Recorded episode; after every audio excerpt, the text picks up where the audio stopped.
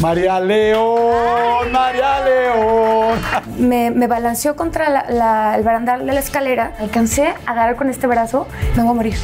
O sea, me, me estoy cayendo. Me estoy cayendo y, y este es el fin. Realmente le fue in- increíble a Playa Limbo.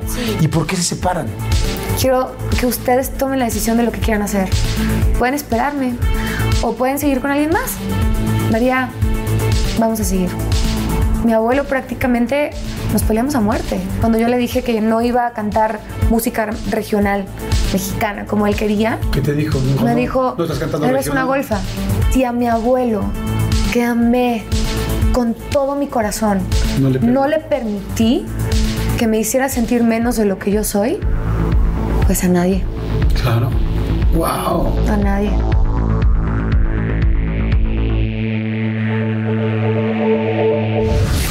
Pues espero que estén muy bien. Un episodio más. Y este es un episodio que perseguido desde hace un rato porque la quiero mucho, la conozco desde hace muchísimo tiempo y me gusta mucho cómo ha, evol- cómo ha evolucionado su carrera. O sea, verdaderamente desde Playa Limbo, desde luego, por supuesto, hacerse solista, el teatro, ¿no? Desde Chicago, ganar realities, ganar la máscara, ganar bailando por un sueño, estar en los, en los niños. O sea, es una locura de cosas y, y todas las consigue. La pregunta es también qué ha pasado y qué costo ha tenido.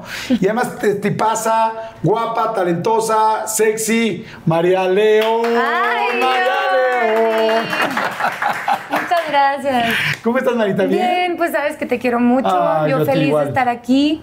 Eh, creo que después de todo lo que hemos vivido, tenemos una necesidad absoluta de conectar a partir de la verdad. A Exactamente. partir de la honestidad, de nuestras imperfecciones y de la vulnerabilidad, porque te voy a decir la verdad, a nos- y, y tú lo debes haber sentido, sobre todo al principio, cuando empiezas, hay una parte tuya que quieres que todo el mundo vea.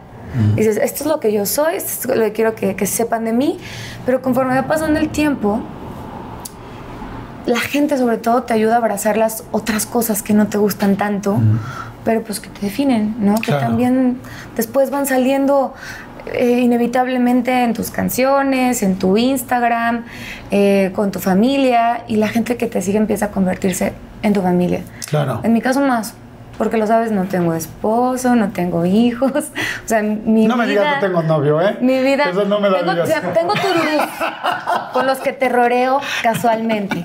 Claro que sí, porque estoy soltera, pero no sola. Vamos a platicar de muchísimas cosas hoy, de muchas, pero una de las que quiero platicar ahorita es que llegué, llegamos a la entrevista, estamos aquí en Stara Suites, que están padrísimas, este, y llegó María y la vi hoy como distinta, siempre la veo de una manera diferente, muy abierta, muy relajienta, y hoy la vi muy ensimismada, y dijimos, ¿qué pasó? Y me dice, ayer casi me muero. Sí, ¿Qué pasó? casi me muero varias veces. Pero en serio, le dije ahorita, le dije, ¿ya lo has hablado con nadie o no? Le dije, porque te veo como que no lo has platicado con nadie. Y me dice, no, casi no lo he platicado con nadie. Y yo, pues llegaste al lugar perfecto. ¿Qué pasó ayer? Ay, Dios, pues mira, la verdad es que me dijiste, vente, vamos a platicar al balcón. Y vi la altura, o sea, volví a sentir una sensación, ay, súper como abrumante, como adrenalínica, ay, no sé. Ayer, este, yo tengo varios amigos, yo soy la señora de los perros. Ya saben, no tengo pareja, no tengo hijos, pero tengo perros y les cuido a los perros a mis amigos. Entonces, un amigo me dejó su- su- sus perros y a Mika. Entonces, tenía los tres. Y ayer que fue lo de la... mm, Ayer fue el aniversario del temblor. Bueno, más bien. El aniversario el- del temblor se, hizo un simula- se hace un Exacto. simulacro siempre a las once y media de la mañana. Entonces dije, voy a hacer, aprovechar el simulacro y practicar, porque ahora que estamos en el mes de septiembre y que tiembla, de septiembre, De eh, septiembre. de septiembre, pues quiero probar, ¿no? O sea, quiero que nos bajemos tranquilos a ver qué pasa. Bajar con los perros. Con para los saber cómo perros nos por las escaleras. Tienen su casa en un, en un cuarto piso. Entonces dije, bueno, pues es, un- es un- una escalera de caracol, pero en cuadradito, ¿no? Eh, dije, bueno, tienen que irte por la- con la correa porque si dejo a este, el perro, que es un Terranova, bajar así, se va a llevar a todos los vecinos que Es vayan un perro bajando. grande. Es un perro muy grande y muy pesado y, y no está tan bien educado. Entonces dije, voy a hacerlo antes del simulacro, porque imagínate que vayan bajando todos al mismo tiempo, me los llevo de corbata. Abro la puerta y sale hecho la mocha el perro grandote. Y entonces da la vuelta a las escaleras y entonces me jala hacia abajo. A la hora de jalarme hacia abajo, Jordi, eh, me levantó, o sea, me, me balanceó contra la- la- el barandal de la escalera y yo, pues con la ansiedad de no soltarlo, que no se me fuera, tampoco lo solté, pero llegó un momento en el que ya estaba yo casi colgada de un solo brazo por la escalera. O sea, con tu cuerpo Mi ya cuerpo yendo hacia ya el vacío. hacia abajo y mi mano me, me alcancé a agarrar de aquí y fue lo único que me sostuvo. Ya por fin solté la correa. Como que tu cabeza fue de ya suéltalo. La verdad es que en, mi en ese momento pensé, me voy a morir. O sea, me, me estoy cayendo. Me estoy cayendo y, este es el fin. Te juro, no sé si fue la adrenalina, eh, el, miedo, lo que sea. Sea, a la hora de soltar la correa, me alcancé a agarrar con este brazo y, y me tuve que hasta balancear porque yo no tenía agarre de ningún otro lado más que de mi mano y, el, y la parte de mi cuerpo que estaba sobre el barandal. ¿Cuánto, parte, qué, ¿Cuánto de tu cuerpo estaba ya en el vacío? Pues mi brazo estaba estirado. Entonces yo creo que estaba como hasta acá. O sea, ya estaba yo así. Fue esto, o sea, bendito brazo, gracias. No sé si el pol.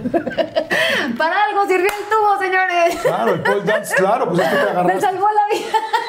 Claro. Pero te juro que en ese momento dije, qué terror. O sea, me muero y es domingo y nadie sabe y nadie se entera y mañana Celia que llegue así a, oye, vámonos a entrevistas, no sé. O sea, fue una sensación horrible. En el momento en que te das cuenta que está tu cuerpo ya casi así, imagínense, gracias a Dios eres una mujer muy atlética y que en serio sí, el asunto del pole dance que todo el mundo hemos visto, que lo impresionante que lo haces, te da fuerza, tienes brazos muy fuertes y equilibrio. Entonces, casi te puedo, o sea, quizá cualquier, una persona que no tiene ni este, ni es- ni este cuerpo y sobre todo este entrenamiento, se hubiera ido. Porque ya te dicen que la pura cabeza es más pesada que ti, que nunca te asomes. Ahora imagínate tres cuartas partes de tu cuerpo. Gracias Claro. a Dios te agarraste. Eso En el me momento que te regresas y no había nadie en el pasillo. No, no había nadie. Y ahí, Ahí dije, no mames. madre, o sea, pero tenía la prisa de bajarme antes de que sonara la, la alerta. alerta. Entonces ya bajé y, y- y un poco como que me, me espabilé tantito y, y seguí caminando, les di una vuelta.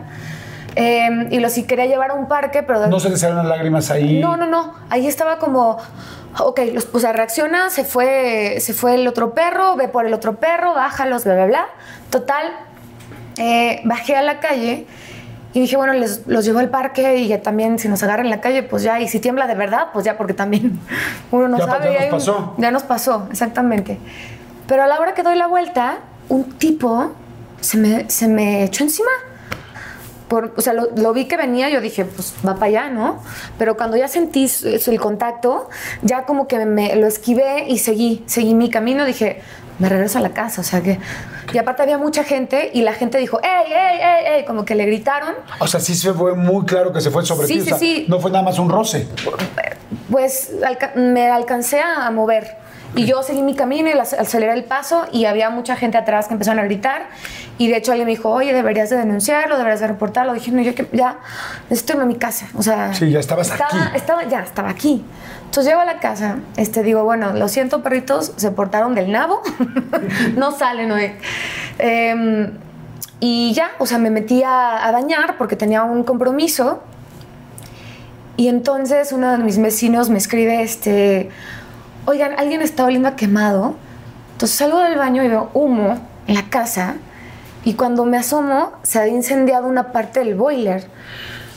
Entonces yo así de que pues ya lo apagué, este... eh, y ya, vecinos, sí, disculpen, soy yo. Hablé a la persona que, que, El mantenimiento. que de mantenimiento, hablé al señor que me arregló el boiler, oye, pasó esto. Este, me dijo, no, pues... ¿Tú llegaste y apagaste el boiler en ese momento? o- Sí, eh, eh, cuando yo salí de bañarme ya solo estaba el humo, pero sí había como, como que hubo una llamarada, Ok. Eh, se quemó una parte del, pues, del conducto del gas eh, y el plástico se derritió, entonces el plástico quemado era lo que había olido y estaba cayendo sobre unas toallas. ¿Y las toallas se quemaron? Eh, una parte de las toallas sí, pero no, porque la, no por la flama, sino por el calor del, del plástico. Y ahí, sí, o sea, ya que vi que todo estaba bien, ya que abrí ventanas, abrí todo, eh, apagué el boiler, eh, ahí sí ya dije... o sea, me solté llorando porque Claro. fue como, como que había me sobrepasaba Wow, pero además qué, qué chistoso tres cosas tan fuertes en el, el mismo día. Entonces yo dije, bueno, no voy a mi compromiso, me quedo en la casa. Eh, al final, bueno, sí fui y todo, pero creo que hasta hoy en la mañana que lo estaba platicando, porque lo sentí, pero hoy que se lo estaba platicando a Celita y, y a ti como por segunda persona que lo platicó, a ustedes, entonces ya me cae el 20 de, de, de en realidad qué frágil es la vida, ¿no? Hace unos días posté algo que, que para mí es el secreto de la felicidad, que son frases, ¿no? Y es, vinimos por las historias, ¿no? Hay que vivirlas, hay que disfrutarlas porque no sabemos cuándo se acaba la vida, ¿no? Y por más saludable y por más eh, planes que tengas tú en la vida, no sabes qué te depara, no está en ti, no está en uno, yo siento, pues. Después de todo lo de ayer, ¿cómo estás? O sea, ¿cómo estás ahorita? Eh, creo que me siento mejor porque acabo de tomar un trago de mezcal. y el mezcal me hace bien. Esa es la segunda parte del secreto de la felicidad. Gánate los mezcales. no, pero sí eh, me da mucha más tranquilidad contarlo. Como que a la hora de contarlo, siento que no fue un, acto en mi cabeza, siento que estoy acompañada, no me siento sola. Eh, no estaba, o sea, no había nadie que le pudieras hablar de estos amigos que dices con los que estás de repente de ayuda, tal, me siento tal, necesito, o sea, como una pareja. ¿Sabes qué? Ay, no le hablé a nadie. No sé si esa sea otra señal para mí. Y tampoco se lo conté a mis papás. Bueno, papá, mamá, no los quería preocupar, Pero todo está bien. bien, estamos muy bien. Pero siempre hay una, o sea, no- lo último que yo quiero es preocupar a mi familia. ¿sabes? O sea, siempre estoy pensando en, en cómo generarles menos incomodidades y más momentos padres, ¿no? Dice que cuando uno está al borde de la muerte puede pensar en muchas cosas. ¿Pensaste en algo cuando te sentiste ahorita con este, con tu cuerpo literal vacío para caer cuatro pisos? ¿Pensaste en algo? ¿Hubo una imagen en tu cabeza o algo así o nada? Fíjate, pensé que. Pensé que. Pensé en, el, en mi disco. ¿Te cae? Pensé, dije, ay, que tantas ganas. O sea, primero pensé, me va a matar. Segundo pensé, "M- mi familia. ¿No? O sea, chingada madre, como. Uno, no quiero que estén tristes. Dos, ex- extrañarlos. O sea, lo que más. te- creo que lo que más me da miedo de, de perder la vida es perderme de la vida. No solamente, no el dolor, no lo que. O sea, es perderme de la vida. Fíjate que ahorita entendí por primera vez algo que he escuchado mucho de los artistas. Yo tengo tres hijos y lo, yo creo que todos los que tenemos hijos sabemos que es lo más grande que tenemos, ¿no? La mayoría, no puedo decir que todos, pero para la mayoría sí. Y, este, y siempre con los muchos entrevistados me han dicho, es que este disco para mí es como un hijo. Entonces ahorita que me dices tú mi disco, como que pensé, dije, claro, pues al final para un artista que ha trabajado tanto lo más grande es su disco, porque tú no tienes hijos. Entonces, no quiero decir que evidentemente hay el amor de tu papá, de una pareja, de lo que sea, no, no, pero claro. es mi disco, es como mi hijo. Entonces ahorita me lo está reflejando, ahora dije, wow, a qué grado verdaderamente aman el trabajo que hicieron. Ahora tú, tú ya tuviste una vez que casi te ahogas en una alberca. Sí, O sea, ya habías estado cerca de la muerte. Pero estaba muy chiquita como para tener la conciencia. Ok, ¿Qué pasó? Este, mm, me habían quitado los flotis y mi mamá se metió a bañar y me estaba cuidando a alguien. Ya me habían quitado hasta el traje, estaba encuerada en, pi- en de ahí viene, ¿eh? De ahí viene, no crean que es novedad. estaba ya, pues, ya sabes, me quitaron el traje de baño, ya me había, me había mi mamá este, bañado, entonces me encargó a una prima, me dijo, oye, cuídamela mientras yo me baño. Y entonces al ratito le grita a mi prima Carmen, a quien le mando muchos besos, tía, tía Maribeti, Maribetita ya se metió a la alberca otra vez. Y mi mamá, ¿cómo que se metió a la alberca? Entonces obviamente pues me, fui de cuernos, este, mm, eh, que eso sí es- ha sido la primera vez que me, que me pasó, ya no me ha vuelto a pasar, gracias a Dios, irme de cuernos, pero me fui de O cuernos sea, recuerdos es como me caí. me caí así de Ah. cabeza. Este, gracias a Dios, esta vez me pude agarrar. Pero, eh, pues, con todo y la toalla y todo. Y entonces mi prima, que estaba súper chiquita, también dijo, pues ya has hecho otro clavado, ya se volvió a meter. Y tu mamá salió del no, mi mamá salió hecha la mocha, así de... Y me sacó de la alberca, ¿no?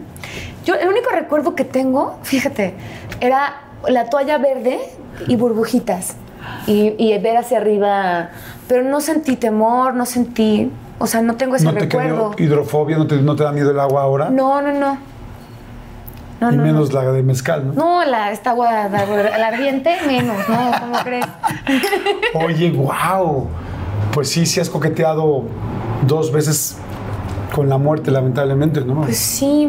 Y, y también hay malos días, ¿no? Como decíamos hace rato, ¿no? Quizá sí. no todo el mundo puede, no todo el mundo necesariamente cree en los mensajes. Quizá fue un mal día con, con una energía que había, no sé, negativa o difícil, o simplemente un mal día, punto. Porque a todo el mundo puede pasar. pero que me deja buenas historias. Exacto, no un mal día que que salud. Porque vivimos por las historias, chinga madre. Yo sí vi tu, yo sí vi, venimos por las historias y tal, tal, y te, te vi tu video, dije, sí, es cierto. Claro venimos que por las sí. historias. Oye, ahorita dijiste que decías María Betty, ¿te decían María Betty chiquita? Maribeti. Es que a mi mamá le han dicho Maribeti desde que era chiquita. Entonces, cuando yo nací, pasé a ser Maribetita, ¿no? O sea, siempre es el diminutivo. Eres la hermana más grande, ¿verdad? Soy la hermana hermanas. más grande. Tengo una hermana preciosa, Cristina. Te mando un beso. Sí, de hecho la googleé, sí está preciosa. Está preciosa. Sí, muy talentosa. Sí, no, pues si quieres ver la hermana de María León, pues vamos a google- googlearla. Sí, sí, sí. ¿Es actriz también? No me estoy Es confundiendo. actriz y cantante y productora, es súper talentosa. Sí. Sabes que hemos tenido la fortuna, como, como todo el mundo, ¿no? Que nos sentimos muy orgullosos de nuestros papás, de tener unos papás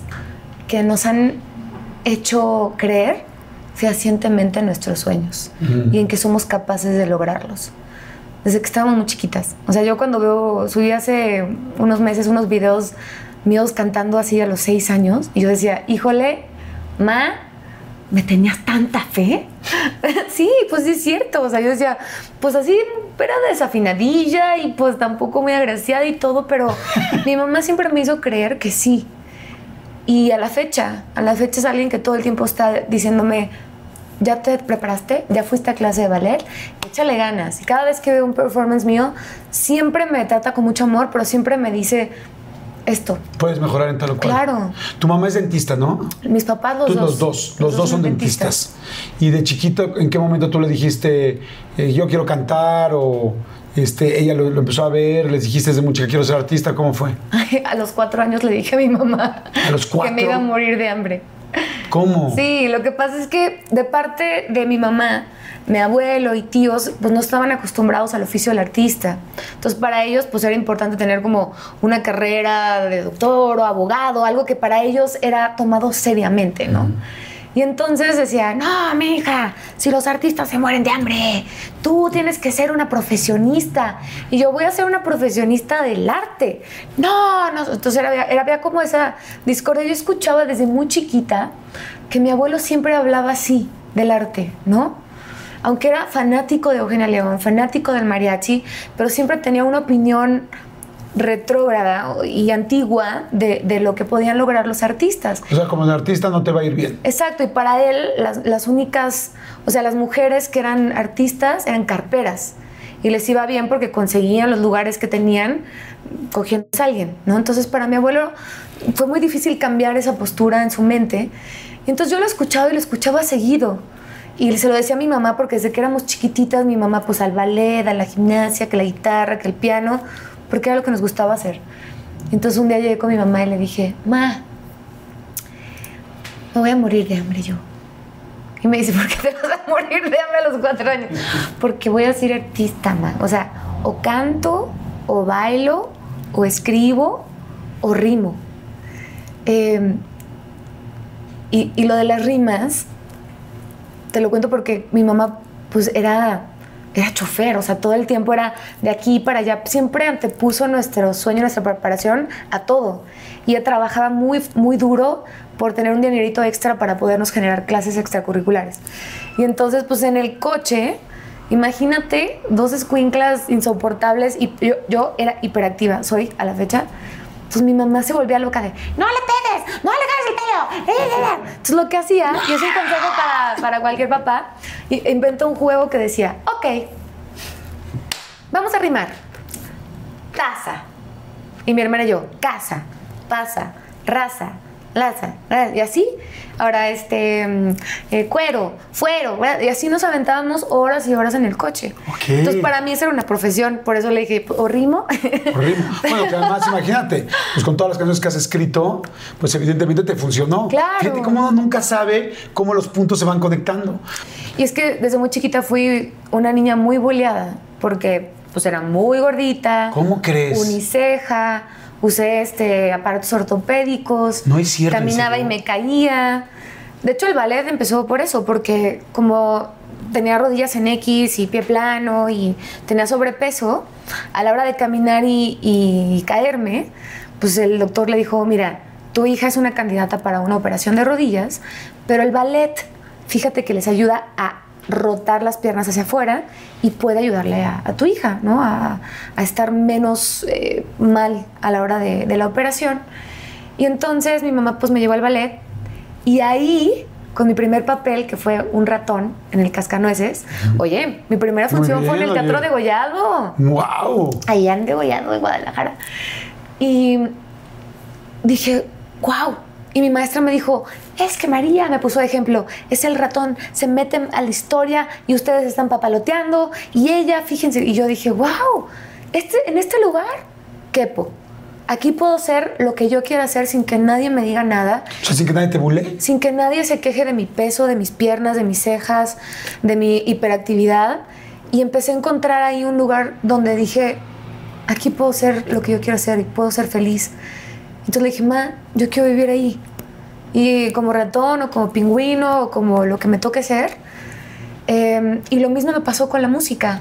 Y mi mamá me puso como ejemplo a Frida Kahlo, eh, como un artista que todas sus tristezas y sus pesares las dibujaba en, en algo, las plasmaba en arte.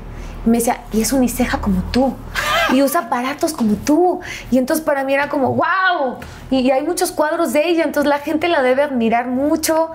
Eh, y entonces yo también empecé a plasmar todas mis inquietudes en canciones y todo lo que, o sea, al- alguna vez escribí una canción para las niñas que me bulleaban en la escuela. ¿Qué te decían en la escuela? Pues me ponían tachuelas en el asiento. Es que aparte era muy aplicada. Siempre fui muy aplicada y como tengo esta hiperactividad, pues terminaba mi tarea en el... Me gustaba hacer mi tarea en El el, recreo. recreo. Entonces todos eran como, uy, la teta, de Ya, a ver, ¿quién, ¿quién se sabe la respuesta? Yo, yo, yo. Y estaba gordita. Me cantaban una canción eh, que decía, bota, bota y no es pelota, es la maribototota, ¿no? Que ahorita pues igual me da risa, pero cuando estás chiquita, Claro, no, los niños no. son tan crueles que no, no te das cuenta de, del dolor que le puedes generar a alguien, ¿no? O de mis botas ortopédicas, que pues no me... Y luego se las, yo las escondía todos los días. Me acuerdo que me veía al espejo y lloraba. Y mi mamá me decía, no, y yo, mamá, es que estoy gorda, es que las botas. Y no porque yo me sintiera así, sino porque de pronto los niños son tan crueles que me hicieron sentir así.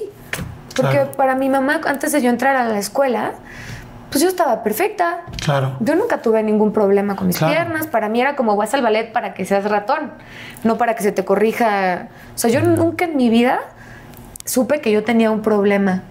¿Nunca le dijiste a los maestros? O sea, ¿nunca te fu- los fuiste a acusar o así? No, porque te iba peor. Es que en mi tiempo, en nuestra época, se llamaba carri- carrilla y te la chingabas, o sea, te la aguantabas.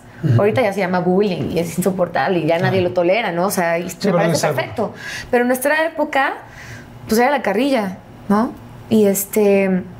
Y hoy en día, lo único que yo tengo hacia todos mis compañeros, que, que ahora muchos de ellos son mis amigos, pues es una gratitud enorme porque me llevaron a, a un lugar donde yo tenía contenido para, para plasmarlo en, en canciones, en baile. Oye, a ver, eh, es que está bien interesante esto, porque empecé pues, exactamente la entrevista diciendo pues, que eres una mujer muy guapa y que hoy, Gracias. además del talento, pues sí eres como uno de los íconos de, de las mujeres guapas de este país. Y, este, y de repente me dices lo contrario que, que vivías antes. No digo lo contrario porque sea, pero simplemente son los antitipos, ¿no? Supuestamente, y las etiquetas que se han puesto, los estereotipos de ambos lados. ¿Cómo conseguiste ser la mujer que eres hoy interiormente? Después de todo lo que te lastimaban así, ¿cómo conseguiste esta seguridad? Porque imagino que vivías una baja autoestima ahí y, lo que, y, y cómo te veo hoy en día. ¿Y cómo lo conseguiste físicamente? O sea, físicamente también cómo te convertiste en esta mujer. Y no estoy diciendo que porque sea una mujer guapa o sea una mujer con aparatos o gordita sea valga más o menos. No, simplemente Claro. estoy seguro que hay mucha gente que ahorita nos escuchó y dijo, hey, yo viví lo mismo o yo estoy exactamente en el mismo punto y yo no tengo este, siete años. ¿Cómo lo hiciste primero emocionalmente? Creo que emocionalmente las cosas que más me han ayudado a convertirme en, en- en la mujer que soy hoy han sido los fracasos, fíjate. Porque he fracasado un millón de veces más de lo que he salido victoriosa de las cosas que sueño y quiero. Y aunque de muy chiquita eran momentos muy dolorosos, conforme fue pasando el tiempo, entendí que eran parte del proceso y lo entendí muy, muy chica por todo esto que, nos ha pasado. Y eso solamente me ha convertido en una mujer más aventurera, aventurera ¿no? Más osada. Eh, y cada vez me importa menos lo que diga la gente respecto a lo que yo hago, porque aparte que venimos por las historias, pues venimos a ser felices. Y siempre he hecho lo que me hace feliz, ¿no? A pesar de que en un principio mi familia, o sea, mi abuelo prácticamente nos peleamos a muerte. Cuando yo le dije que no iba a cantar música regional, mexicana como él quería. Porque me decías que escuchaba Tania Libertad. Y claro, me dijo, si un día quieres ser músico, tienes que cantar esto. Pero cuando yo empecé a escribir, mi inquietud me llevó a escribir otras cosas. Entonces mi abuelo primero, primero es que todas son unas golfas y son unas carperas y no sé qué, y bla, bla, bla. Porque en un principio, cuando empezamos, empecé mi carrera, pues yo cantaba en restaurantes, en bares, en versátiles. Eh, porque cuando uno empieza, pues es la mejor plataforma para hacerlo. Y me encantó y fueron momentos increíbles y conocí gente hermosa. Conocí a, mi banda de covers que se llamaba Gargamel, que los amo y les mando un beso en Guadalajara. Y Vodkatronic y Twin Soul, que era un dueto de guitarras que tenía con mi mejor amigo Luis Corrales. Este, y eh, Géneros, que era otro grupo de pop. Estuve en un millón de grupos, hice un millón de cosas de manera amateur, que todo eso me ha llevado al lugar en donde estoy. Y no me siento avergonzada y menos me sentía, aunque mi abuelo me dijera todas esas cosas, que no lo hacía con dolo, pero lo hacía por una cosa aprendida, histórica, que no tiene nada que ver con, con el momento que estábamos viendo en ese entonces. Entonces, cuando me ve cantando con playa, que uso shortcitos y que tengo esta cosa de empoderamiento y de ser una front girl, que yo me sentía muy orgullosa, de pronto nos peleamos a muerte. ¿Qué te dijo? No, me dijo, no estás cantando eres regional. una golfa.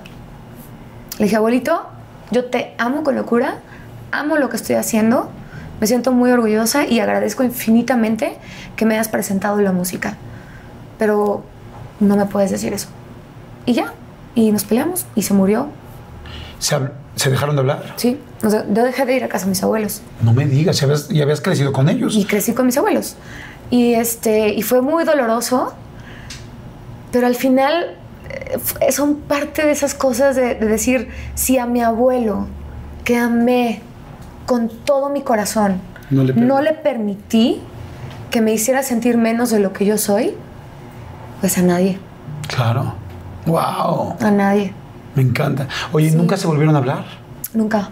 No me digas eso. No, yo fui al hospital a verlo cuando ya estaba inconsciente, pero después de eso, cada vez que tengo la oportunidad de meter regional a mi música, como le hice con Inquebrantable, con sale mi nombre, y como lo estoy haciendo en este disco, son mi manera de generar esa reconciliación con mi abuelo. Y de hecho me aventé una gira con Eugenia León. Eso te iba a decir, no fue a ver esa gira porque hiciste una gira con Eugenia Ya León. había muerto, ya había muerto. Entonces, para mí también por eso ese momento fue catártico como para llevarme a después generar mis propias canciones con, con música regional. Porque dije, mira, donde quiera que estés, abuelito, yo creo que estás orgulloso de mí. Y, este, y cada canción que tengo la oportunidad de meter lo que me enseñaste, pues es una forma de hacerte un homenaje y de que me perdones, ¿no? Que nos perdonemos, porque sí la música te genera esa oportunidad de reconciliación después de la vida, siento yo. Me gustó la segunda parte que dijiste, sobre todo para que nos perdonemos, porque sabes que, bueno, yo en lo que he aprendido, yo creo que hay mucha gente que nos está escuchando que está viviendo lo mismo. Hay muchos papás o generaciones anteriores a nosotros que crecieron, como dices tú, con idiosincrasias, con información que les dejaron clavadas en la sangre y no es que no quieran a la persona, es que verdaderamente les explicaron, les enseñaron tanto eso que no tienen otra forma de pensar. Exacto. Y a veces como nosotros no conocemos su historia completa ni su película completa, como él no conoce ni terminó conociendo la tuya, Claro. pues no lo hacen con dolo, sin embargo lastiman. Y yo lo que veo es solamente a un abuelo con muchísimo amor que lamentablemente su hija con mucha convicción decidió hacer algo que él creía que estaba mal y que le habían sembrado que estaba mal. Entonces, te amaba tanto Claro. que decía, no, por favor no, sin saber que en realidad era lo último que ibas a hacer. Claro. Sin embargo, que, que eras toda una mujer, tan mujer que decidiste hacer lo que tú querías y saliste adelante a pesar de que no lo entendieran en esta vida y que lo van a entender en otra. Pues yo tengo esa esperanza siempre y por eso siempre, desde, y así va a ser, siempre tengo una canción regional en mis discos, aunque se salga de todo lo que estoy haciendo porque para mí es es un poco también agradecer. Él me presentó la música regional y la amo con locura, pero todo llegó a, su tiempo. O sea, me hubiera encantado tener también esta comprensión que tengo hoy en día cuando a los 17 años no la tenía y también tomé una decisión muy drástica, decir, abuelo, no te lo permito. Te amo con locura, pero no te lo permito, ¿no? No sé si hoy en día hubiera tenido más paciencia, yo creo que sí, porque cada año que pasa le doy más la razón a mi mamá, a mi papá, seguramente a mis abuelos en algún punto de encuentro, ¿no? Em, pero lo que dices es muy cierto y, yo el año que entra cumplo 20 años de carrera, desde que grabé mi primer disco con Sony. Y tienes razón, o sea, a lo mejor la gente pensaría, ay, con 20 años ya deberás estar en otro lugar. Bueno, estoy en el lugar que estoy porque cada pasito que he dado me ha costado un huevo. Pero cada pasito que doy me sabe a gloria y me encanta. Y sobre todo, estudio tanto, porque me dicen, ay, pero ¿para qué estudias tanto? ¿Y por qué? Estudio tanto para, tener, para no tener que coger a nadie y coger nomás a quien yo quiera. No por necesidad, sino por gusto. Salud. Salud. Oigan, vamos rápido a hacer un refil. Hagan un refil ustedes también y regresamos de volada. Me encantó. No me dijiste la parte física. ¿Cómo te convertiste en esta mujer? Pues mira, la primera vez que, que sentí la necesidad de bajar de peso de chiquita fue porque empecé a hacer gimnasia olímpica. Y entonces en la gimnasia olímpica quería hacer más ejercicios y más vueltas y flits y mortales. Y entonces me decían, ok, y me lastimaba mucho los tobillos me decía eh, mi entrenador, pues es que hay mucho peso y poca fuerza. Entonces yo dije, es que sí lo quiero hacer. Me dicen, ¿de verdad? ¿De, verdad quieres llegar a un nivel importante en la gimnasia? Y le dije, sí. Y entonces me enamoré de la gimnasia olímpica y también el ballet, nos estaba tomando ballet al mismo tiempo. Y entonces entendí cómo mi cuerpo se volvía funcional para lo que yo quería hacer.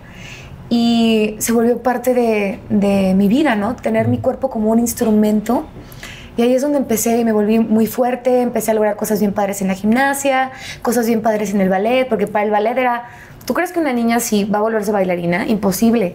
Y todo, todo el mundo me decía, nunca vas a ser bailarina, jamás vas a ser bailarina. Inclusive cuando tenía 13 años, entré a una, una compañía de danza del maestro Josué Valderrama, que le mando muchos besos en Guadalajara. Eh, increíble maestro, una compañía hermosa. Yo era como aprendiz, entonces me dejaba tomar clases gratis. No me pagaban, pero tomaba mis clases gratis y era como que me aprendía los, los papeles y todo.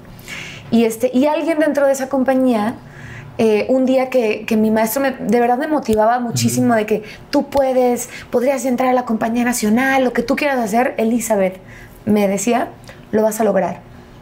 Y entonces me dijo, te voy a montar un número de Kitri que es un número muy difícil en el ballet, para que lo presentes en el foro de articultura. Y entonces, pues yo me sentía muy orgullosa y alguien de la compañía, terminando la obra, fue y le dijo, mamá, no la dejé a su hija hacer esas cosas porque está haciendo el oso. O sea, está haciendo el ridículo. Está haciendo el ridículo. Su hija nunca va a ser bailarina.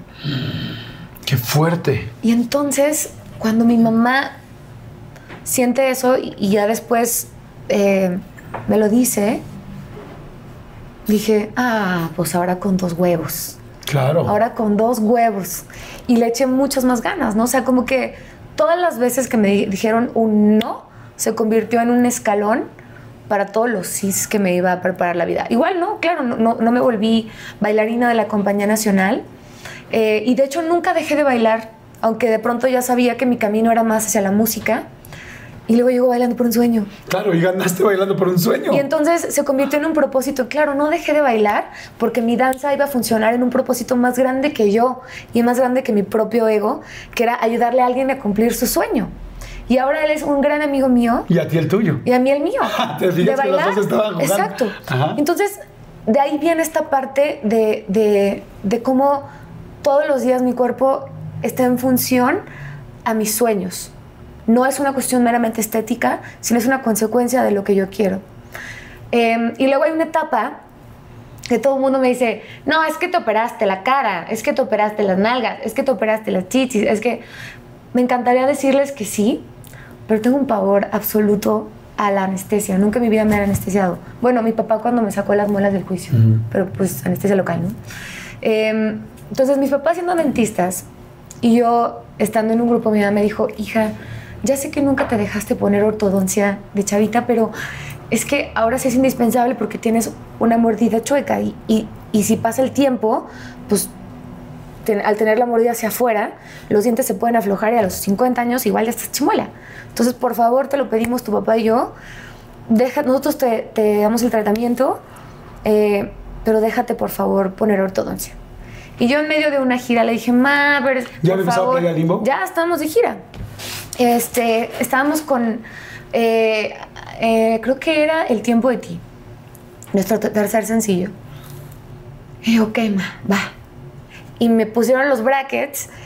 Y eso fue en un día, porque me dice, normalmente lo que hacemos es que sacamos las dos muelas de un lado y luego las otras dos del otro. Y en tres semanas. entonces yo tenía un día de toda la gira, entonces me sacó los ocho dientes. ¿Ocho dientes en la gira? sí, sí, ocho. O sea, las cuatro muelas del juicio y los primeros molares. Entonces, bueno, ahí estoy yo con cuatro hoyos gigantes. Este, no, no había tenido la experiencia de los brackets, entonces no tenía cera no sabía que se le ponía cera. Entonces, al día siguiente tuve un concierto en León. Y ya el hecho de yo hablar... ¿Te dolía? ¿Te, me abrió todos los labios, me abrió por dentro. Y en la noche me acuerdo que, o sea, dormía y me salía sangre. Dormía en las camionetas de las giras, las, las de Canseco, y me salía sangre de la boca y yo decía, Ay, nomás a mí se me ocurrió decirle que sí a mis papás, pero bueno, pues ni modo, ni modo que ya con los ocho hoyos de la boca, amiga, ya no quiero la ortodoncia, muchas gracias, regresenme mis dientes. Entonces, bueno, pues ya dije, bueno, pues ya estoy aquí. Y lo que sucedía es que se me abría tanto los labios que se hinchaban cañón. Entonces tenía una demanda de este tamaño, con los brackets. Y era horrible, porque era todo así, y era justo en el sencillo de así fue. Decía, Dios de mi vida, y la verdad es que, o sea, nunca ha sido muy importante para mí la cuestión estética, entonces me valía madre. Entonces salía a las entrevistas y no me ponía cera y nada, y salía con mis dientes y mis hoyos. Y... O sea, ¿no eres así siempre? O sea, ¿en tu día normal no te arreglas tanto? No. Pues digo, eres una, mujer La verdad es que, o sea, no, o sea, soy una mujer que me la vivo, puedo vivírmela en pants toda la vida y los jeans y me encantan las botas y me encantan este los tenis. Oye, y este, bueno, empieza todo el asunto de, me dice que cantabas en bares, este, creo que cantabas con tu que tu abuelito te decía los domingos, tenía un restaurante, ¿no? Sí. Tenía, tenía un mi abuelito tenía una cadena de restaurantes, eran tres, que se llamaban Manolos. Y había uno grande en Mariano Otero. ¿Tu abuelo era el dueño de los Manolos? Sí. No, no los conozco. Ah. y yo, claro. No, no, increíble. ¿En Guadalajara? Sí, era un restaurante familiar de mucha tradición, donde los domingos había un menú delicioso. Ok. Eh, y venía el mariachi, el nuevo Tecalitlán, y tocaba siempre, ¿no? Ok. Eh, y se volvió muy famoso porque ahí empezaron las primeras pantallas para pasar los mundiales, que eran estas pantallas gigantes que tenían tres colores atrás y que pasaban ahí como la ah, imagen. Claro. Eh, y entonces los domingos, pues venía el, Vargas, el, perdón, el nuevo Tecalitlán, y mi abuelo pues me daba mi domingo, pero pues yo tenía que cantar, ¿no? Mm. Entonces a veces sí quería, pero a veces también era pues chiqui, tenía ocho años, entonces a veces me escondía este, y no quería cantar. Pero ¿te quieres ganar? Sí, pero órale, se gana su domingo, cántele. Ok. Y yo me acuerdo que yo cantaba y en el nuevo Tecalitlán había un pelirrojo un chavito pelirrojo que también como que iba sin ganas, ¿no? También estaba así como que puta madre, me trajeron a huevo y traía el traje que le quedaba grande, que yo creo que era como de su papá o algo así. Entonces yo lo veía yo decía, no soy la única. Este cabrón tampoco tiene ganas de estar aquí, ¿no? O sea, mira. Y ya, pasaron los años. ¿No te ligaste con el pelirrojito? Fíjate que es que estaba muy chiquita. Él tendría como 14, 15 ah, años, tenía 8. Ah, no, estás chiquitita. Entonces pasó el tiempo y entonces en el disco Inquebrantable estábamos grabando, hice un dueto con el Vargas de Tecalitlán. Y estábamos grabando y Carlos, que es el director musical, estaba haciendo los arreglos. Eh, estábamos este, en el estudio los dos platicando mientras eh, todo el mundo se afinaba y eso. Y me dice, ¿tú eres de Guadalajara? Le digo, sí. Me dice, ah, yo viví en Guadalajara. Yo viví en Guadalajara. Y fíjate que yo tocaba en un, en un lugar los domingos donde el dueño ponía a cantar a su hija, había una gordita bien simpática. Y yo, yo era la gordita, No. yo era la gordita. ¡Ah! el estrés total. Digo, Carlos, yo era la gordita. Me dice, no te lo creo. Le digo, te lo ¿Y qué dijo? Yo era el- yo era el pelirrojo. Me- y le digo, tú eras el pelirrojo. Me dice, sí, yo era el pelirrojo. No. Y hoy en día él es el director musical y arreglista del Vargas de Tecalitlán. Guau, ¿Y tú, María León? Y yo pues tuve la- el privilegio de volver a coincidir con él. Guau. Entonces, otra reconciliación con mi abuelo, pero fue tan bonito ese momento. Qué padre. Eh, y digo, ¿cómo da vueltas la vida? Claro. Cañón. Oye, bueno, y después ya cantas en los grupos, perdón, en los este, bares, con los grupos, con los tres que dijiste, con Gargamel y tal, y todos estos grupos. Sí. Y, este, y luego ya empieza la historia con Playa Limbo, que antes era Vodka Tonic. Vodkatronic. Vodka Tronic, ok. Y este, ¿cómo, ¿cómo empezó con Playa Limbo? ¿Les iba bien al principio? ¿No? ¿Fue un arriesgue? ¿Qué dijeron tus papás cuando ya andabas con cuatro hombres? Pues fue muy interesante porque yo fui a hacer casting porque eh, Luis Corrales, que era mi mejor amigo, eh, y teníamos un dueto de guitarras y cantábamos en un cafecito los domingos, me dijo, oye, mi hermana está haciendo un casting porque quiere otra- una vocalista para su grupo de covers. Y yo, ah, bueno, entonces fui. Y en el casting era como palomear y era todo eso. Y en, en el casting escribimos nuestra primera canción que se llamaba Regresará. Se llama Regresará, está en el disco Canciones de Hotel. Y hubo mucha química desde el principio. Dije, wow, está increíble. Lo único es que yo tenía 17 años. Entonces, pues mis papás fueron a hablar con ellos y les dijeron, ¿cómo está el asunto? ¿Cómo está el business? Mi papá, que es súper frontal, ahora sí que, que como, como suegro, ¿no? ¿Qué business con mi hija, no? Dijeron, no, pues queremos que su hija sea parte de- del grupo, pero queremos que sea socia, vamos a ir parejos. Este, dijeron, bueno, se las encargamos muchísimo, por favor. Eh, y ya empezamos a, a tocar en, en diferentes lugares y tocamos música ochentera tipo lounge. Ok. Yo no conocía la música ochentera. Entonces me enamoré de los, de los grupos que conocí por ellos y, y empezamos a crear nuestras propias canciones porque nos aburríamos de tocar covers. Ok.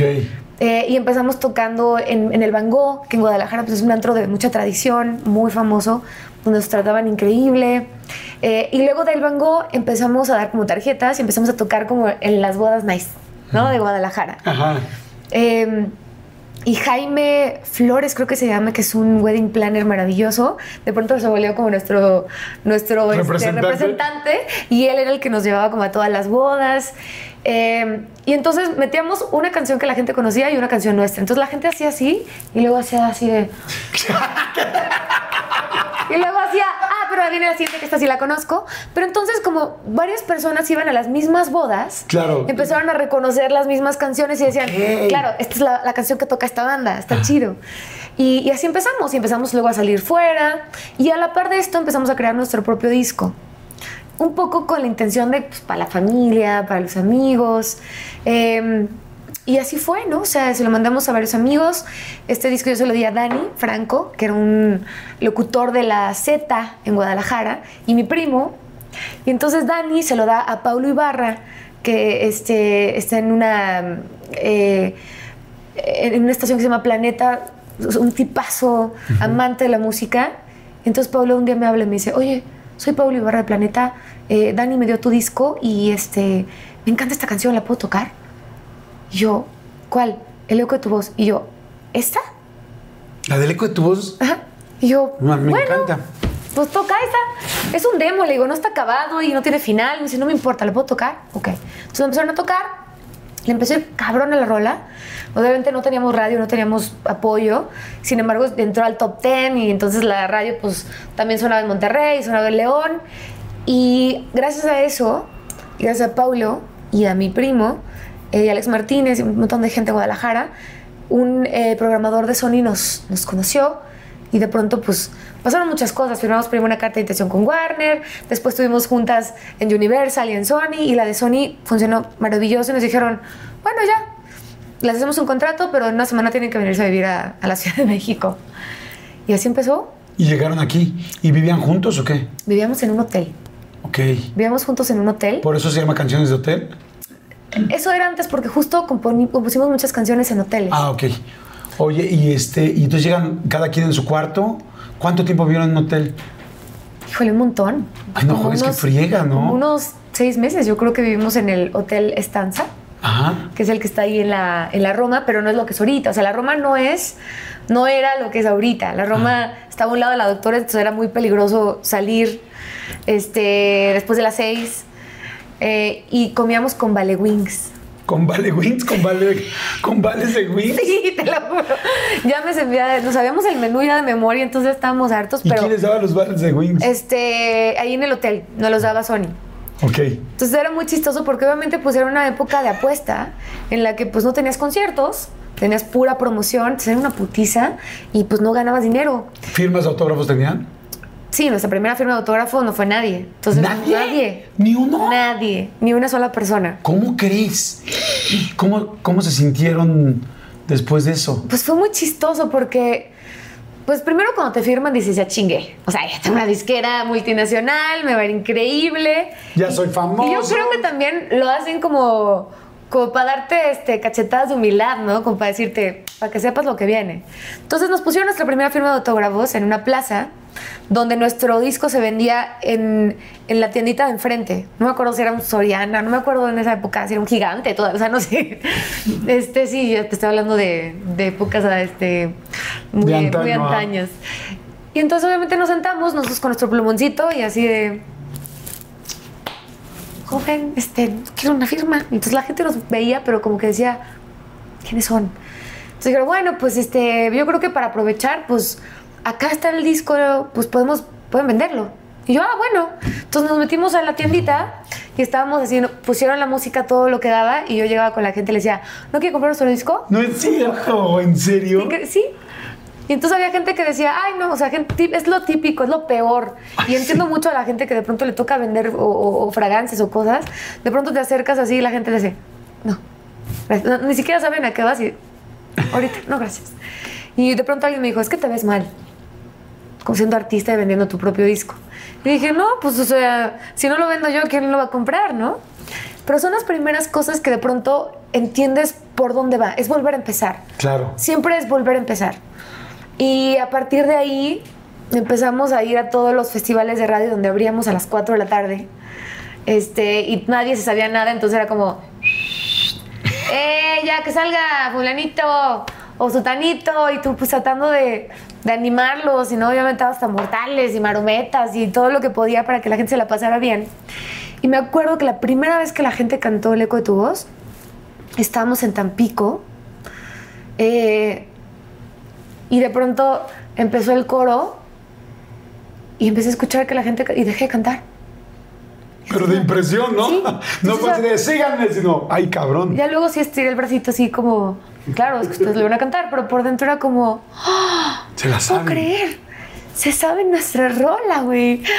Y a partir de ahí empezaron a pasar puras cosas maravillosas con la banda. Wow, sí, porque bueno, luego vino el tipo de ti y luego empezaron. para las 10. Ajá, 10 para las 10, todas las- y fue una locura, o sea, realmente le fue increíble a Playa Limbo. Sí. ¿Y por qué se separan? Tuvimos muchos vaivenes, eh, lo cual ninguno de estos fue una de las razones por las cuales nos separamos, pero sí lo, que- lo cual nos hizo muy unidos como banda y con mucha confianza para poder hablar y decir las cosas.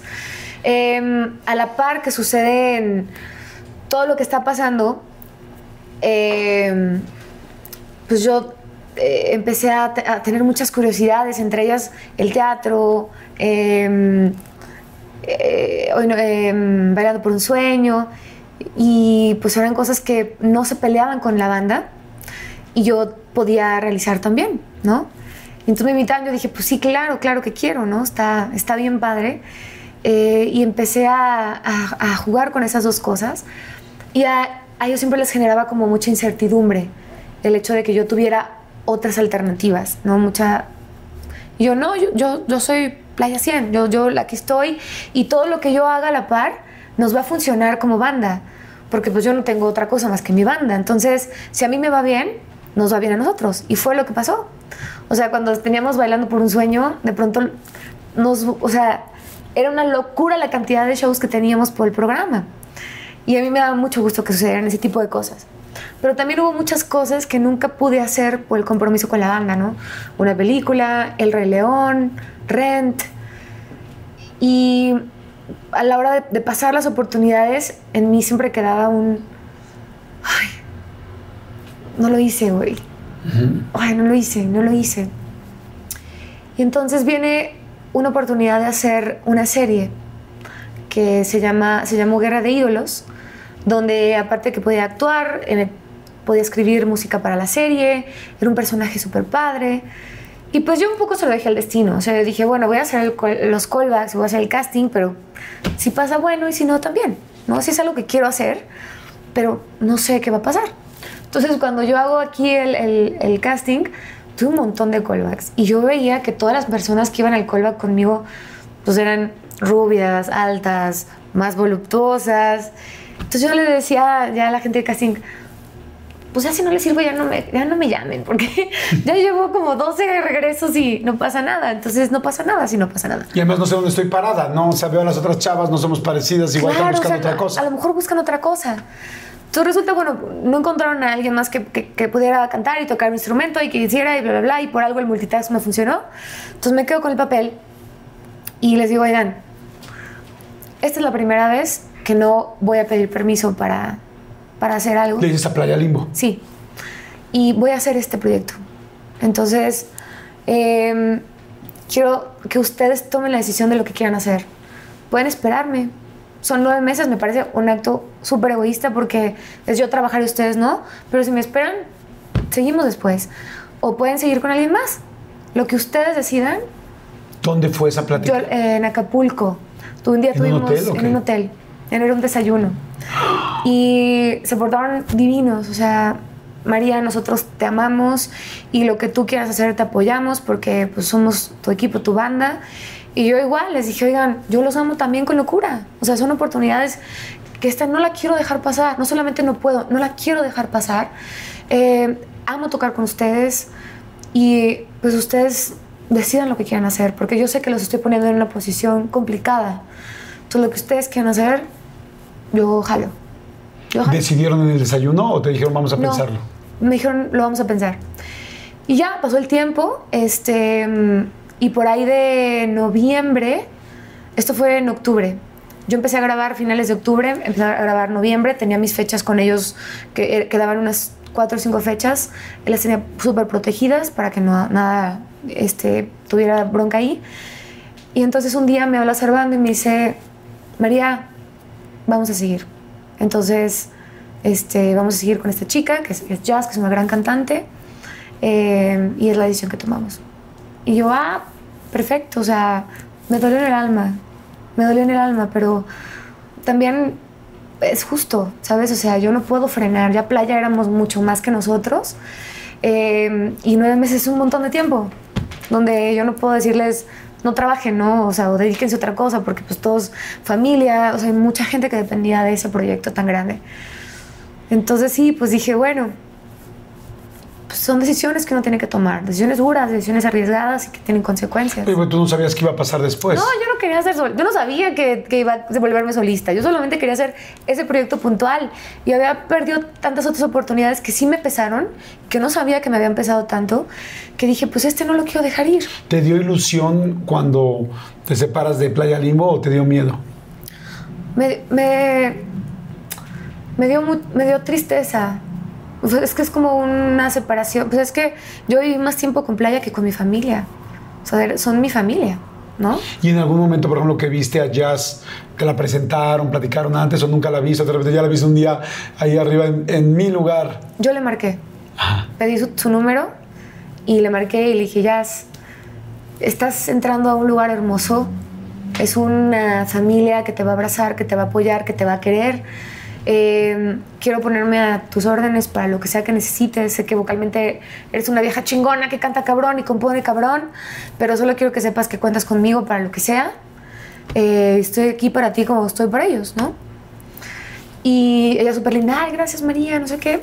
Y ¿sabes qué ha pasado? Que esta distancia que hemos tomado a nivel público, porque nos escribimos en los cumpleaños, en las navidades, o sea, somos muy cercanos, nos queremos, ha sido un acto de amor, porque no hay un acto de amor más grande que el permitir florecer de una manera paralela a dos propuestas que empiezan como si fuera de cero.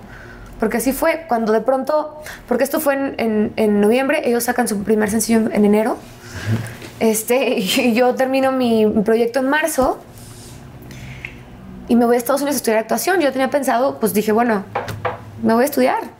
Yo es lo que sé hacer, estudiar y prepararme y hacer cosas, ¿no? Y entonces todavía me tardo dos años buscando qué iba a decir, porque estaba acostumbrada a componer durante 12 años junto con otras cuatro, otras tres mentes y acoplarme. La parte musical era muy importante lo que hacían también ellos. Claro, entonces eh, porque musicalmente componíamos todo todos. La melodía, la armonía, entre los cuatro nos aventábamos todos. Y las letras casi siempre Ángel y yo. Entonces era como, ok, esta es una nueva oportunidad de crecimiento y una nueva oportunidad de explorar qué, María, qué, tienes que decir tú como mujer, tú sola. Y entonces me aviento dos años explorando, componiendo. Viajé a Los Ángeles a componer con Claudia Brandt quería saber qué estaba pasando con la música en ese momento, con el Oye, y a Guerra de Ídolos no le fue tan bien como pensábamos. No, no, no, no. Y luego tú te vas de solista. Y es que pasa algo que, que... ¿Cómo fue ese momento cuando las cosas en un principio no salen como uno piensa? ¿Sabes desde dónde fue doloroso? Desde el momento en el que, obviamente, yo sé que yo los puse en una postura complicada para tomar una decisión, pero al final ellos tomaron la decisión. Claro. ¿Sabes? O sea, no es una decisión que yo tomé de me voy de solista. Pero para el ojo público, esa era la, esa era la perspectiva, ¿no? En algún momento la gente se enojó, ¿por qué lo dejaste? Claro. Tal, mala onda? Y había mucho, mucho resentimiento. Y tampoco yo iba a decir, ah, no, pero ellos decidieron, porque tan, o sea, no, no es justo, porque yo los, o sea, fue una cosa mutua que, que, que por energía, por azares del destino, pasó por los dos lados, ¿no? Y, también de alguna manera muy lógica.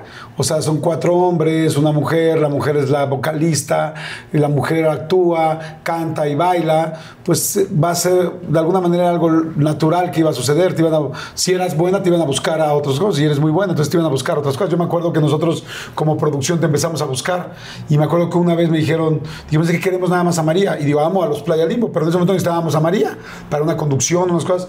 Y dijeron, no, es que si no vienen juntos, no vienen. Claro. dijimos, entonces no, porque estamos a María. Entonces se empezaba a complicar, pero era un, pues un poco lo natural que iba a suceder. Y, la verdad es que yo tenía muchas inquietudes, siempre las he tenido, amo el teatro desde siempre. Eh, y siempre ellos se sentían inseguros cuando yo hacía otra cosa alterna. Entonces también ellos... Sí, porque sentían que su trabajo este, estaba en, en pues sentían que no le daba prioridad al grupo. Pero te juro que los todos los proyectos que yo alterné con ellos, te juro que siempre me moría en la raya para respetar a mi familia porque era lo, máximo para mí. ¿Se enojaron en algún momento ya cuando se separaron? ¿En algún momento así de, ¿sabes qué? Bye, Karen. No, nunca hubo, nunca hubo nada feo ni, ni no cordial de ninguna de las dos partes. Ok. Y, cuando y, em, cuando el proyecto por el que te fuiste no funciona como tú querías y empieza tu carrera de solista, ¿en qué posición estabas? Pues mira, desde, desde el principio, cuando, cuando ellos sacan un, un disco, ya empiezan esos ataques de, de por qué te saliste, tú dijiste, bla, bla, bla, bla, bla. Y yo dije, me los como. Me los como porque no voy a empezar una pelea que no existe. O sea, no voy a empezar a decir, pues es una decisión que, o sea, era como para mí era lógico en mi mente, pero también entiendo que para mucha gente no. Y está bien, ¿no? Entonces dije, me lo como, me lo como. O sea, el proyecto no le va bien. Este, y obviamente no es culpa de nadie que no le vaya bien un proyecto de esa magnitud en ese momento. Porque aparte, este, había un falso protagonista que se muere en un principio. Y entonces cuando, cuando a Guerra de Ídolos la pasan a los sábados, mi personaje todavía ni siquiera había empezado su momento. Y entonces, siento que fue también un chivo expiatorio del proyecto, donde me recae sobre mí el hecho de que no haya funcionado un proyecto. Y entonces, ah, para eso te fuiste, para fracasar y para... Eh, y entonces se vuelven ataques y notas, fracasa, como que a la gente le genera mucho más entusiasmo ver a la gente fracasar que ver a la gente triunfar. Em, y para mí, obviamente hubo momentos de dolor, pero yo ya estaba estudiando. Yo estaba aprendiendo, yo ya estaba en otro momento y estaba en Estados Unidos, estaba componiendo, estaba creando y entonces tampoco fue tan abrumador el que la gente pensara que yo había fracasado después de, de tomar una decisión tan importante como hacer una serie. Mi decisión nunca fue, o sea, de la gente me dice, cuando decides dejar a... no, mi decisión fue hacer un proyecto. La decisión de dejarme ir fue de, ellos. Cambia mucho la, la, situación, ¿sabes? Em, ¿Alguna vez te dijeron ellos que se arrepintieron? No. Y, y, la verdad, yo, yo los escucho y yo los adoro y platicamos juntos. Y hace poco Ángel me dijo, ay, ojalá que saliendo de esta pandemia nos vayamos a echar unos vinos. Le digo, me urgen. Este, no hay más que amor y respeto y cariño entre nosotros. Y amo lo que están haciendo porque a ellos siempre les gustó hacer funk. Me encanta el disco que están haciendo, lo escucho y digo, claro, es que ellos siempre les gustó ir por ahí. Tienen una super front girl que es una vieja chingona y que aparte compone y que canta como los dioses. Em, y por mi lado también sale esta parte sargentosa que nunca pudo salir en ese momento y siempre yo era como Ay, la cantante tímida este y que no habla y que es toda buena buenita y que y no y, atrás de mí pues sí hay una leona feroz que tenía un chingo de cosas que decir y que no siempre empataban con lo que ellos querían tampoco decir. Eh, y claro empieza a, a pasar muchas cosas. Fueron años duros porque después de todo esa esos dos golpes tan duros, viene el tercer golpe, que fue como el, el cuchillazo del... El del amor. El del matador, que es el golpe del amor. Ahorita me vas a platicar de eso, pero me gusta mucho porque después de esto, después de esta situación, afortunadamente a ti te empieza a ir muy bien, muy bien, muy bien, muy bien. Y luego teatro, y, empiezas a ver todas las cosas, ¿no? Hay Chicago y y de repente ya muy grande, muy, muy grande las cosas. Entonces me da gusto porque supiste transformar un momento difícil y doloroso y, y porque alguna vez leí que cuando las cosas no pegaban al principio como solista, no es que no pegaran, pero no con, no con el éxito que ya traía Playa Limbo, este, que te dolía y que hasta lo llorabas en el escenario, ¿no? No, fíjate que no era por el éxito. Era por el amor. Ah, era por el amor, porque sí. A ver, entonces vamos a hacer rápido un refil, vamos a hacer rápido un refil y ahorita me platicas, porque esa sí me las. O sea, nunca me has platicado bien, pero sé que te dolió en el alma. Así es que vamos a hacerlo rápido. Así es que bueno, vamos rápido un refil. Por favor, si les esté gustando, denle like, eh, suscríbanse al canal que nos ayuda mucho y regreso en volada.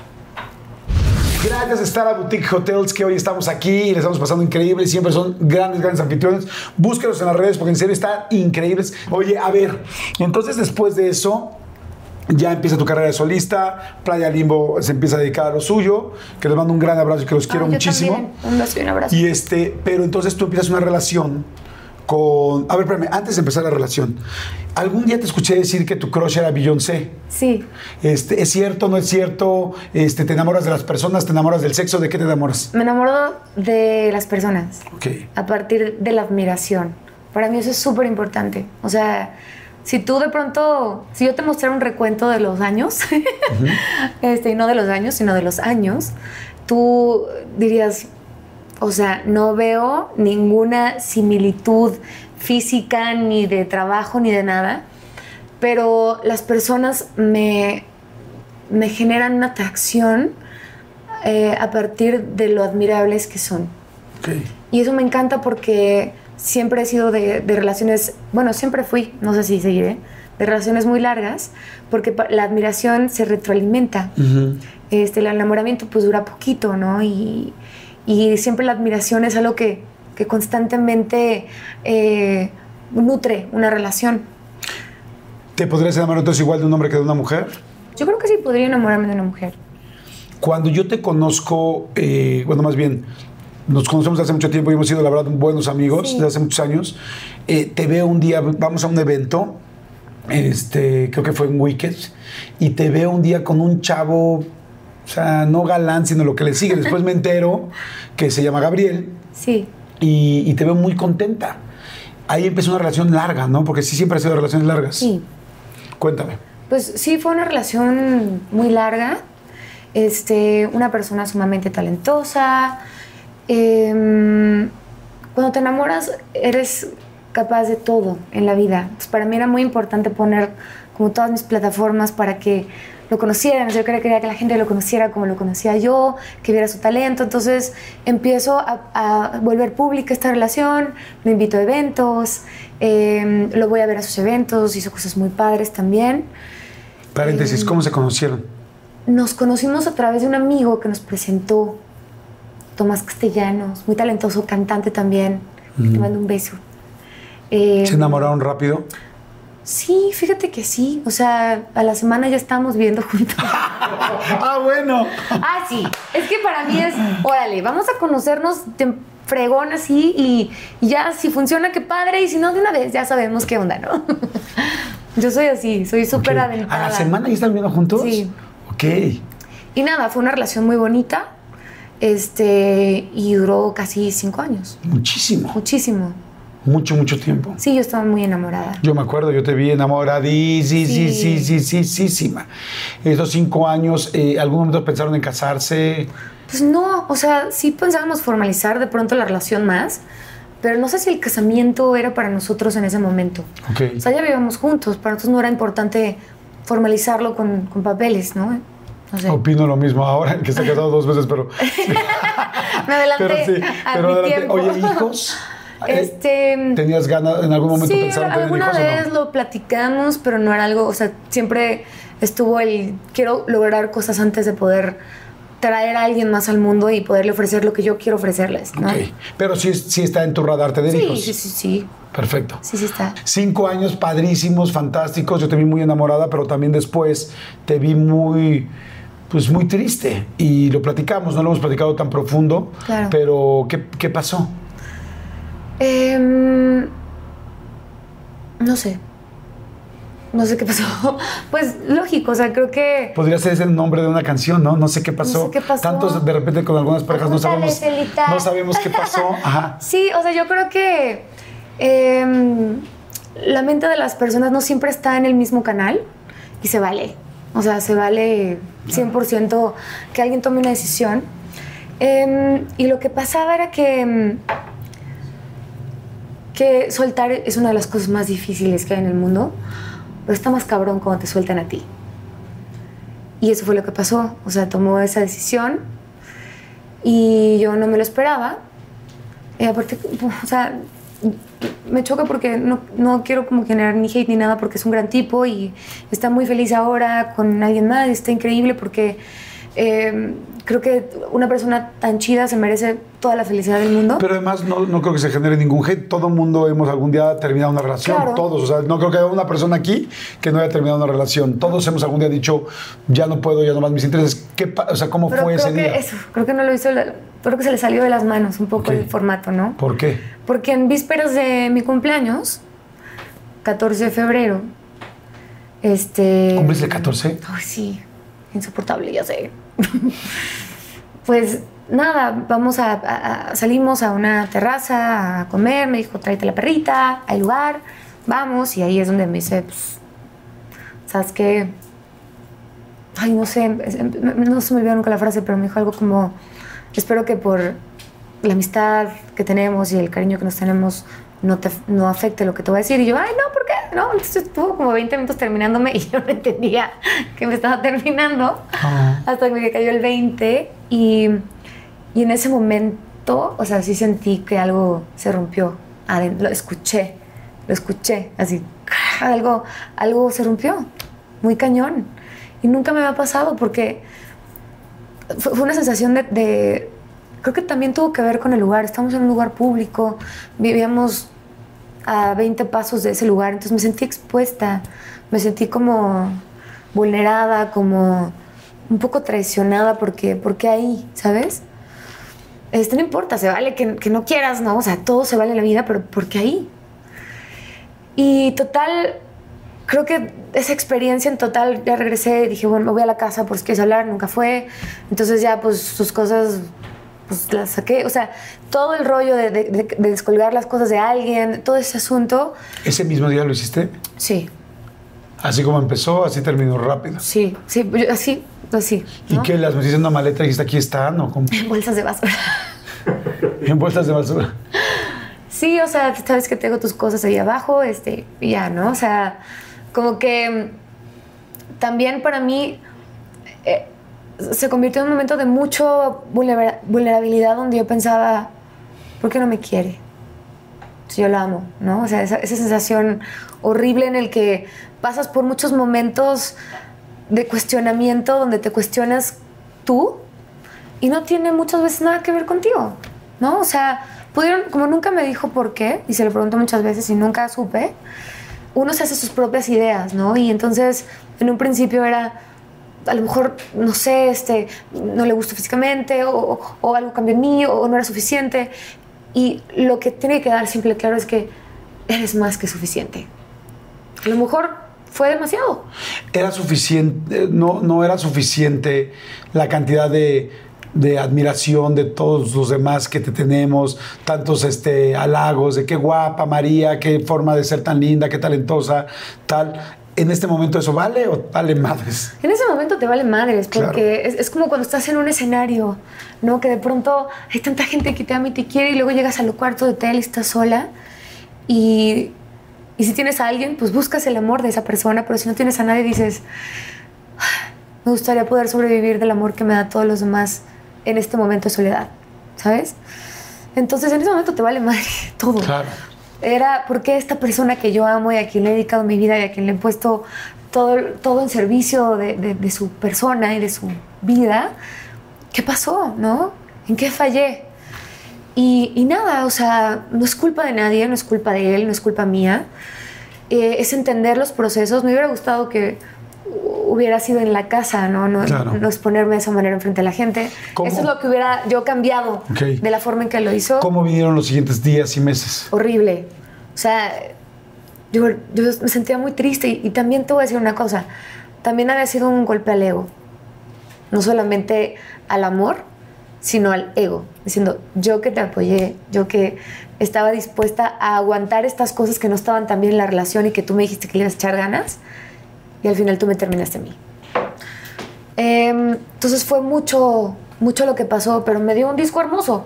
O sea, de pronto, lo que siempre me pasa, Jordi, o sea, y eso me lo regaló mi mamá, me lo regalaron mis papás, el poder convertir el dolor en música o en arte. Y así como pasó cuando este, empecé a buscar mi, mi camino como solista, así también llegó este disco que se llama Inquebrantable eh, y que un poco narro y trato de acompañar a la gente que vive un desamor desde el cuestionamiento, está, está por canciones dividido, o sea, amor ilegal, te enamoras de quien no te tienes que enamorar, ¿no?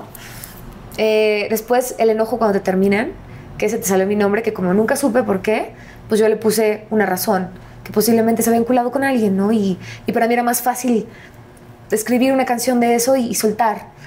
Eh, Luego, la tercera es cuando pasa el enojo y vives el duelo. Que eso yo lo vi durísimo porque yo le hablaba a mi mamá y mi mamá me, me decía una frase que, que, siempre la digo, pero la voy a repetir por si alguien no la ha escuchado. Y me decía mi mamá, mi amor, te rompieron el corazón, no las piernas. Y las tienes hermosas, así es que levántese y búsquese otro. y, y, sí, o sea, empecé a salir con un montón de gente este, que me llevó a conocer amigos que hoy amo con locura y que me ayudaron a salir de eso. Y en esta etapa escribí una canción que se llama Así es amar, que después me arrepentí de haberla escrito porque en los conciertos la tenía que cantar y se convirtió en, en el martirio, ¿no? Pero también en la terapia. ¿Y ahí llorabas? Todo el tiempo. Todos los conciertos lloraba, pero la tenía que tocar porque estaba en el disco.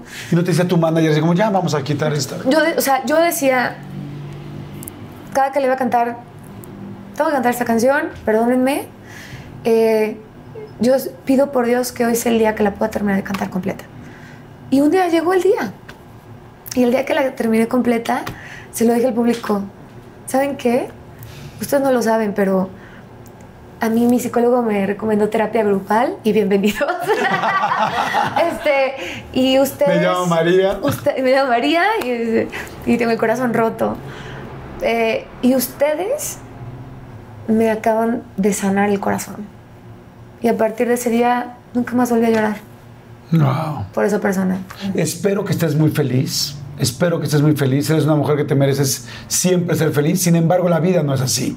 Y por eso estás hoy aquí. Claro. Porque has sabido enfrentar siempre los momentos complicados. Y espero que estés feliz. Espero que estés enamorada. Espero que estés, eh, eh, ¿cómo se llama? Contenta en todos los aspectos de tu vida. O sea, bien despachada, lo que Bien, sí, decir. exactamente, Claro lo que, que sí. sea, Las lo cosas que- como son. Nada más que bien cómo lo digo, pero no, para que no suene feo ni Para hacerla no sentir se- incómoda, pero bien despachada me encantó. Claro, es que es así. Claro. O sea, mira, después de esa, de esa relación, donde tristemente a veces pesó mucho más la ruptura que mi proyecto.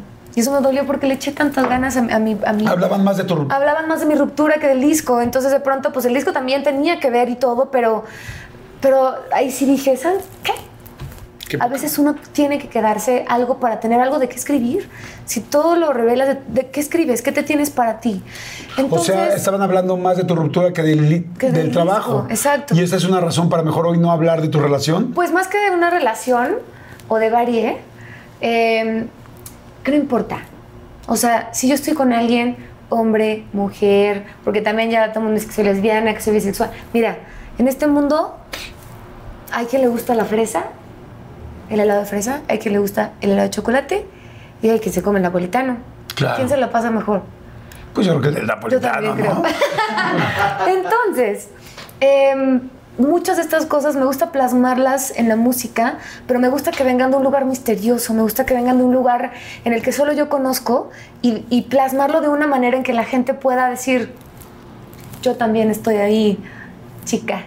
Yo también lo entiendo, amigue. Yo también he vivido eso. Claro. Y no necesariamente porque yo te diga una dirección de dónde viene exactamente la canción. Te puedo decir que Pecados Solitarios vino de una pandemia en la que andu- anduve bien jariosa y pues sí, la verdad es que pues uno se daba, ¿no? Se, se despachaba Se despachaba solo. solo.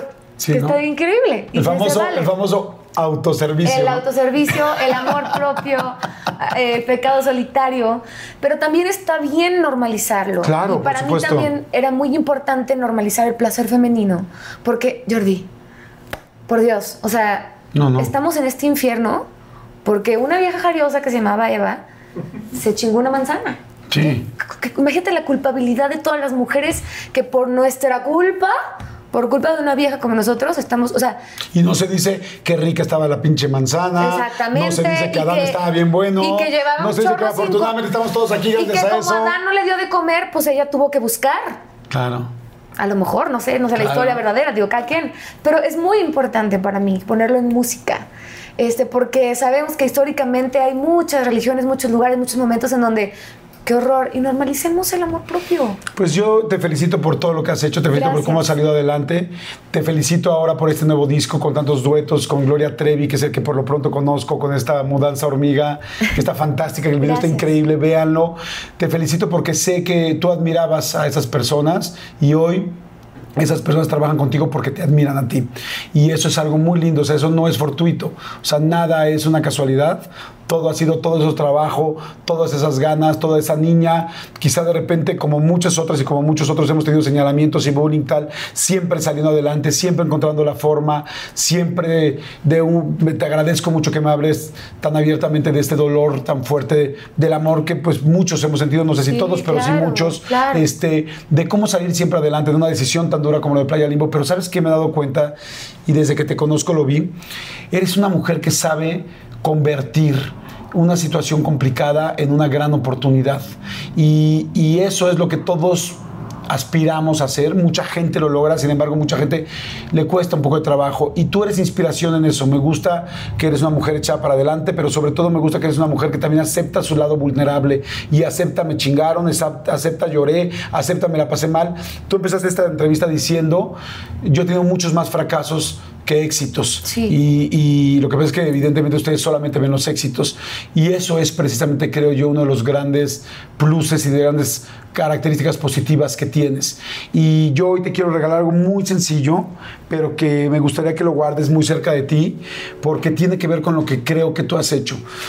Dicen que no hay ninguna situación negativa, inclusive hoy que te agradezco que me hayas contado lo que pasó ayer y que lamentablemente casi pierdes la vida real, eh, eso es un momento que podría parecer tremendo. Y un momento tremendo se ve siempre así, que es un carbón. Ajá. Sin embargo, en realidad, todo carbón o toda piedra tiene en el fondo una forma de sacarle lo bueno. Depende de la actitud, depende de cómo lo buscas tú, depende de cuánto trabajas.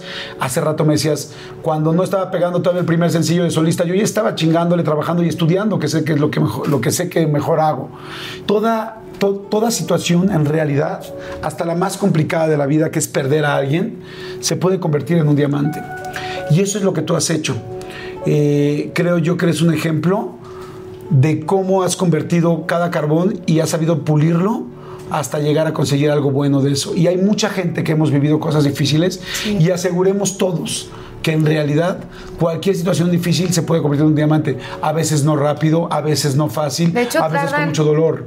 Mucho tiempo, de hecho nada es rápido. Pero al final se consiguen. Entonces, te quiero regalar estas dos cajas Muchas y que gracias. las tengas cerradas cuando tú quieras o abiertas o como tú quieras. Pero cuando vuelvas a tener otro problema, porque los vamos a volver a tener todos, es. porque así es la vida, Así es la vida. abras las dos. Tú eres experta y tú puedes verdaderamente pulir cualquier carbón, porque eso es, para mí, de todas las cosas que te admiro, esa es la que más admiro de ti. Te felicito. Muchas gracias, Que te vaya muy bien. Muchas gracias. Y felicidades por todo lo que has hecho. Ay, muchas gracias. Bueno, gracias. No, igual, María, qué bueno que estás aquí. No, claro. y que estás bien y no vuelvas a aceptar ese perro prestado. No, fondo. Porque, claro. Órale, va. Ustedes échense un fondo también de lo que sea, aunque sea el de la vecina, quítenselo. y este, les mando un saludo. Gracias a todos por seguirnos, gracias por estar ahí, gracias por darle siempre suscribirse al canal y gracias, gracias, gracias. Nos vemos en el siguiente episodio. Gracias, María. Gracias, Rubén. Mm, te adoro. Nos amo. Muchas gracias. Chao.